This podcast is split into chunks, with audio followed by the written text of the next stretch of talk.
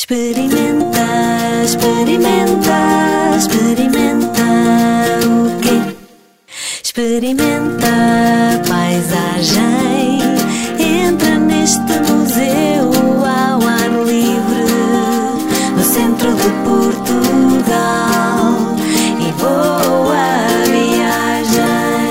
Bem-vindo ao podcast Experimenta Paisagem. Eu sou a Jéssica Mendes e neste episódio falei com os arquitetos Carles Muro, Pedro Campos Costa e Mateu Poli. Nesta entrevista falei sempre em português, só Mateu Poli respondeu sempre em inglês, porque apesar de perceber bem a língua portuguesa, tinha alguma dificuldade em expressar-se nela. Ao longo da conversa falámos sobre o papel da arquitetura na sociedade e sobre como é muito mais do que construir casas. Foi inevitável não falar sobre Cisa Vieira, com quem Carles Muro trabalhou durante alguns anos aqui em Portugal. O que falta ser feito na arquitetura em Portugal e o que fazem os arquitetos quando não estão nos dias mais criativos. Vai descobrir isto e muito mais neste episódio. Aqui era mais dirigido para o Carlos, visto que já viveu aqui em Portugal, certo? Sim, muitos anos atrás. Sim, o que é que gostou mais e menos de Portugal? Bom, é, é difícil dizer porque para mim Port- Portugal agora faz, faz parte de um momento muito bonito da, da minha vida. Foi, foi o primeiro lugar onde vivi fora da, da, da Barcelona, que é a minha cidade, portanto tenho recordos muito bons. Na altura conheci, conheci bastante bem o Porto e Portugal relativamente menos, não é? Mas gostei muito de, de um Portugal que era muito diferente de como é agora. Não havia turismo, quase, mas sempre a gente foi muito, muito, muito amável, muito, muito aberta, muito surpreendente. Para mim foi uma, uma descoberta. Eu fui para, para Portugal para trabalhar com o CISA.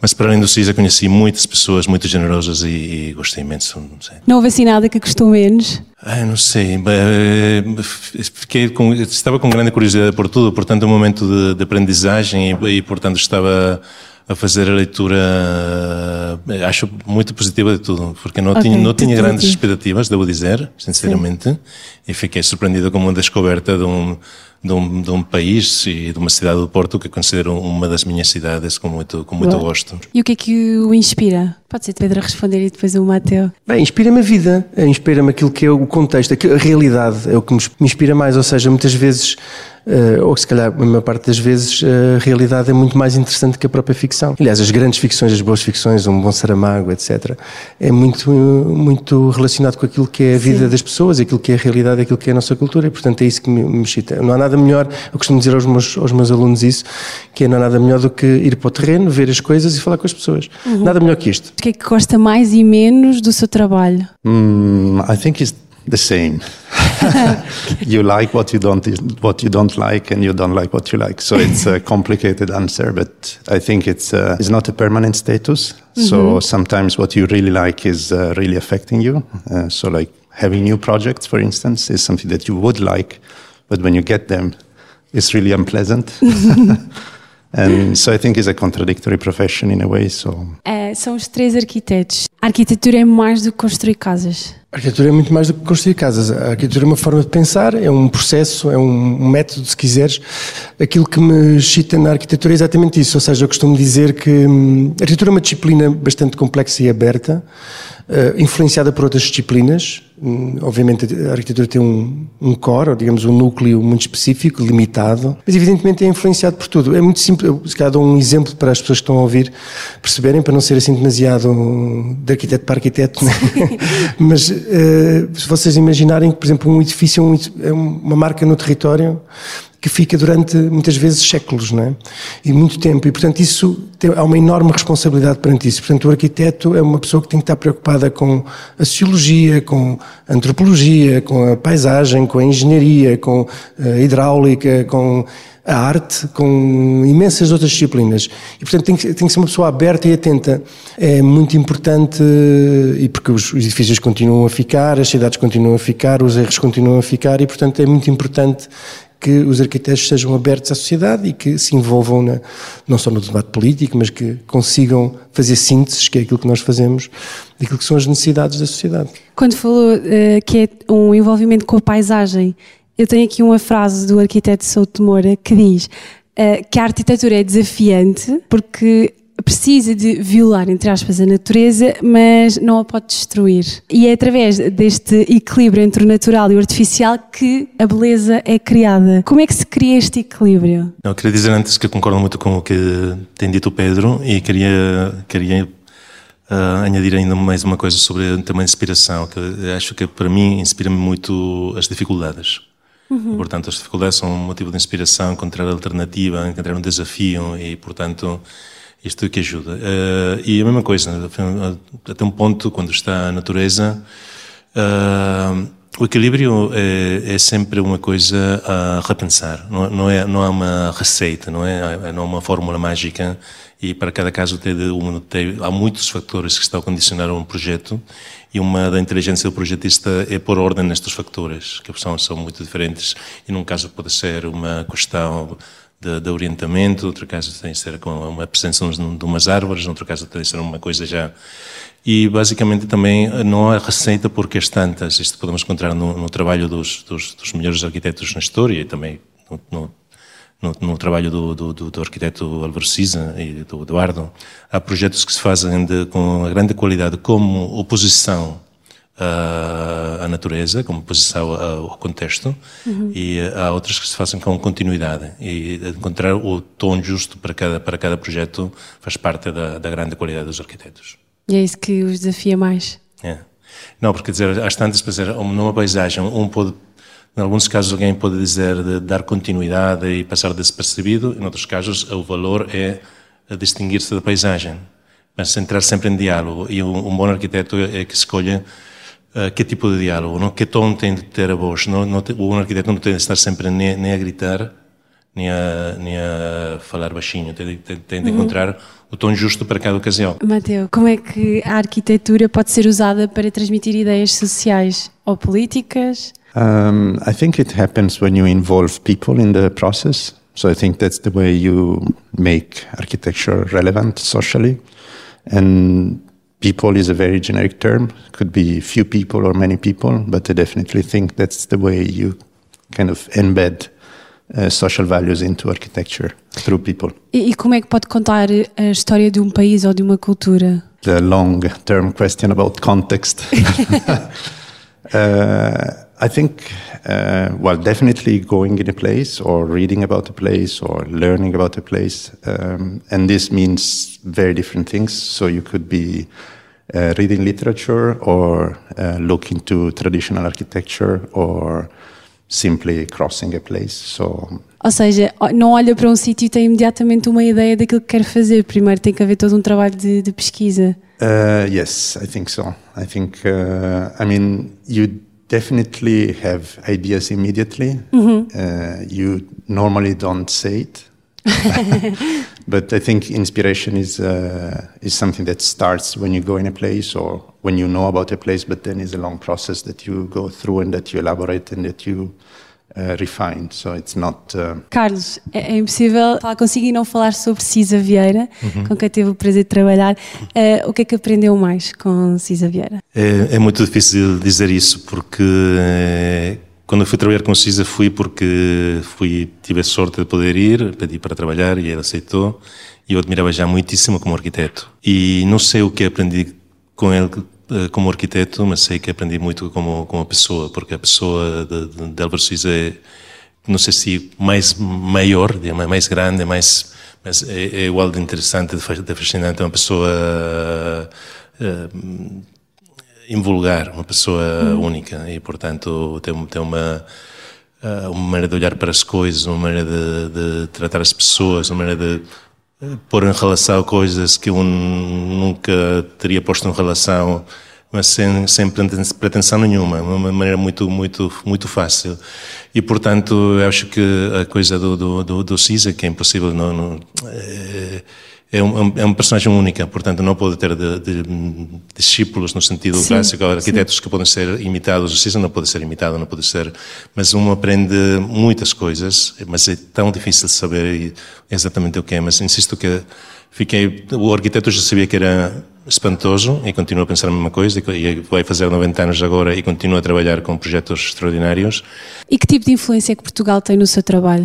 É, também não sei dizer, são as, as coisas É muito difícil uh, medir, não é? Porque afinal um está a ter muitas experiências e está tem aprendido aparentemente muitas coisas, temos estudado muito, temos os arquitetos que gostamos, muitas outras coisas para além da arquitetura, uh, os lugares que temos conhecido, e depois tudo isto reaparece de uma maneira ou outra nos projetos. Evidentemente é um peso aí, mas é muito difícil saber o que é que, que, que tenho. É muito difícil identificar com precisão okay. aquilo que, que vai aparecer, mas está, sem dúvida está presente e faz Sim. parte da minha experiência, portanto. Certo. Uh, Pedro, como é que surgiu este projeto, o Museu Experimenta, Experimenta a Paisagem? Bem, como surgiu, é, portanto, eu sou sim, professor... como é que chegou até a si ou até, até aos três? Pronto, eu se calhar devia fazer aqui um pequeno interlúdio no sentido que eu sou professor convidado de certo. Milão, Sou arquiteto, tenho um, um ateliê em Lisboa, faço diversas coisas, etc. E uma das coisas que eu faço é realmente estes livros de investigação territorial. Um deles é os duas linhas, outro é o sete círculos, e estou a fazer neste momento um que se chama 100 pontos, que é sobre as 100 aldeias com menos de 100 habitantes, que são bastante mais do que 100, são cerca de 3 mil. E, portanto, é neste, neste âmbito que eu faço parte. Portanto, sendo professor convidado do Polimi, o Carlos e o Mateus são professores uh, do, do, do, Politécnico de Milão uhum. e, portanto, este projeto, eles foram convidados para este conjunto de, de, de entidades né, para desenvolverem este projeto que não tem a ver só com arte, mas tem a ver com a relação de, arquitetura, etc., com, com a paisagem, com esta questão das, das dos territórios de baixa densidade. E, portanto, aquilo que nós, nós estamos a fazer, eu já faço né, no Politécnico de Milão, porque eu faço um, um, programa que se chama No More Cities, no sentido que faço, desenvolvo com os alunos de, do Politécnico um, programas nas pequenas aldeias em Portugal, já fiz Monsanto, agora estamos a fazer Mértola, e portanto aí, porque eu considero que os modelos uh, futuros, digamos assim, das cidades não têm grande futuro, na minha opinião, porque são 20 milhões de habitantes, já, já, existem 50 cidades com mais de 20 milhões de habitantes, uhum. haverá mais ou menos 250 em 2050, e portanto eu acho que não me parece que seja uma possibilidade, ou seja, tem que haver seguramente outras, outros modelos e outras oportunidades, até porque o território é bastante vasto e pode ser feito de uma forma mais interessante na relação com a tal natureza. Em relação à questão, e daí também aproveitar agora para falar um bocadinho sobre aquela frase do Souto Moura, aquilo que eu acho que é interessante é que nós também somos natureza, ou seja, quando falam em natureza tem sempre uma certa dificuldade em perceber. Uhum. Aquilo que me interessa mais nesta relação com a natureza é na relação com nós próprios, não é? Uhum. Somos nós que temos de decidir aquilo que que fazemos e nos nossos próprios habitats.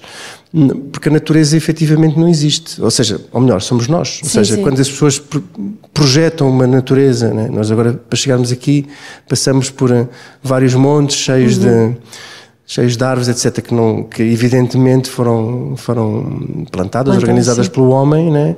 e como sabem, houve incêndios gravíssimos, etc., e portanto há sempre uma influência do homem nesta paisagem, neste território, uhum. chama-lhe o que tu quiseres. E portanto, esta gestão connosco, connosco mesmos é muito importante. Portanto, não é só a arquitetura que se, às vezes há uma, uma, quantidade de contradições do género, ah pá, vamos fazer este edifício que está no sítio errado, que tem um programa absolutamente obtuso, mas é todo em madeira. E quer dizer, isto não, não justifica uma quantidade de coisas. Ou, ou, ah, fazemos um edifício muito simples, mas os caixilhos vêm do Japão. Ou, portanto, este tipo de coisas temos que ter mais consciência. Portanto, é um, a questão da ecologia ou a questão da relação com a natureza é uma relação com nós próprios. Uhum. Portanto, somos nós que nos temos que nos organizar de um modo que seja, evidentemente, muito mais eficiente, muito mais eficaz na relação com nós próprios, porque não tendo os recursos, que, que é impossível né, neste, nesta bola redonda que não, que não é infinita, e portanto temos que viver todos nela, os recursos não são finitos e para não acabarmos todos aqui hostal uns com os outros, temos que gerir de uma forma muito consciente e, obviamente, com uma mais-valia para nós todos, não é para a natureza, é para nós, porque nós somos natureza. Portanto, sim, dizer sim, sim. nós ou dizer natureza, para mim é a mesma coisa. E o que é que vou fazer aqui concretamente no Museu Experimenta Paisagem? Com a pergunta mais Thank you. um, we will find out. It's a long-term project. Um, for sure, we have a let's say the luck or the good uh, hope that um, working with students is always uh, creating a lot of um, vision and invention. So we are have been involved as a school, and we will work on um, different projects with the students. So we will see what uh, will happen. Uh, but uh, I think it's an interesting uh, team because we all teach, but we are also all of us are professionals. So we also have a an understanding of, uh, let's say, things that is not uh, necessarily only abstract or only academic. And I think the aim also of the research uh, is not research by itself, but is always driven towards something. And I think that's a message that uh, I think we would like to uh, to give to the students and to, to get at the end of the project. So it's a research that is uh, needed, but is also uh, towards a scope that is not the research, the research itself, but is uh, maybe a project. Ok, então vão trabalhar com alunos aqui da zona. Eh, Nós, não, não diretamente não. Ah, Eh, ok. vai- vai, estar a Universidade de Coimbra Ah, que vai trabalhar, mas nós vamos trazer mais para, mais para frente, quando estivermos a fazer eh, os ateliês de projeto, vamos vir com os grupos de estudantes de, de Milão, vamos vir com algum grupo para aqui. Nós vamos tentar descobrir oportunidades para, para, para estes lugares, mais, mais do que outra coisa. Não? é? E, sobretudo, no, onde estive a dizer que não, não esperamos necessariamente oferecer as respostas finais de nada, mas fazer melhor as, as perguntas, que é elaborar melhor as perguntas e identificar perguntas que possam ser o início da transformação real destes lugares através, através de projetos, que é o que basicamente nós sabemos faz- eh, fazer, identificar problemas, ler bem os lugares, depois, através da ideia de projeto, orientar eh, estradas possíveis de, de- de transformação. Então no futuro podem vir a construir aqui, Ah, gost- gostaria, edificar aqui gostaríamos. qualquer coisa. Gostaríamos imenso. O que é que falta a estas aldeias, Pedro? Falta pessoas. Ou seja, falta, é falta natureza. Sim. Porque somos nós, não é? E, portanto, e, e a questão é exatamente essa, no sentido que eu trabalho muito nestes territórios, que são territórios muito frágeis, hum, mas também são muito desafiantes no sentido que é preciso libertar-nos de muitas coisas, não é? Uma delas é há uma idealização enorme desta coisa da natureza, do campo, etc. Mas são situações muito duras, muito difíceis, muitas vezes até eh, quase acabadas ou perto da decadência, super frágil, sem oportunidades, sem capacidade de captação, sem dinheiro, sem. Pronto, há várias coisas eh, que nós gostaríamos de fazer, ou aquilo que eu acho eh, é preciso fazer muitas coisas a muitos níveis, né? os arquitetos não conseguem responder a tudo. A tudo, sim. Resposta não é única, a resposta são de muitas disciplinas, né? Não acredito que nós, por fazermos determinado tipo de situação, mas podemos potenciar, evidentemente, e, e, obviamente a lei, sendo, a, a lei ajuda imenso, né? há um conjunto de, de situações que, que podem ser agregadas e coordenadas que, e podem realmente resolver. Aquilo que eu acho que, assim, uma primeira ideia, que aquilo que eu gostava era conseguirmos fazer pequenas coisas, sejam elas que coisas sejam, sejam ao nível, às vezes até da água, da recolha da água, de coisas mais públicas ou menos públicas, mas que criam uma sensação ou despo- despotem um, um processo de, de uma certa animação e que cria uma, uma espécie de, de atração, é? porque é aqui que, que reside muitas vezes as, as questões. Este projeto Landscape Together, criado pela Marta Aguiar, ela começou um bocadinho assim, ou seja, com pequenas eh, intervenções artísticas para tentar eh, cativar, mas acho que pode-se acrescentar muitos layers e pode-se acrescentar inclusivamente mais pessoas, mais disciplinas e, e, e eu acho que essencialmente, esta é a mensagem eu acho que é o mais importante, é criar uma espécie de alerta para um país que está concentrado numa faixa de hum, 400 km por 50, porque o país todo está aí, e todo o resto do território precisa de ser olhado com outra atenção. Obrigada. E assim terminou mais um grande episódio com os arquitetos Carles Muro, Pedro Campos Costa e Mateu Poli. Agora fica desse lado para uma viagem por Mação, que vai receber em setembro o Festival Cortiçada Art Fest. Visita ao Museu Experimenta a Paisagem, onde as salas são lugares. Lugares feitos de serras, rios, campos, mas sobretudo de pessoas. Hoje vim a Mação. Esta sala do museu ainda não tem nenhuma obra, mas vai receber em setembro o Festival Cortiçada Art Fest EEA Grants Wood Edition. Nesta edição do festival, a floresta e os seus recursos vão ser o centro do debate. Estudantes de arquitetura vão construir o primeiro equipamento do museu. Um abrigo itinerante e temporário que irá circular pelas várias salas do museu. E para além disso, vão se juntar carpinteiros, arquitetos, moradores e políticos para refletir sobre o futuro, olhando para o passado. Hoje a viagem é através das memórias, das memórias dos mais velhos. Quando se fala da infância, os olhos brilham e abrem-se sorrisos. E não são raras as vezes em que nessas histórias se fala de tardadas a tomar conta das cabras sozinhas nos montes, ou da sangria da resina que se fazia de sol a sol. Florinda Moleiro, de Mação, era uma dessas moças que andava de maio a outubro a apanhar a resina dos pinheiros.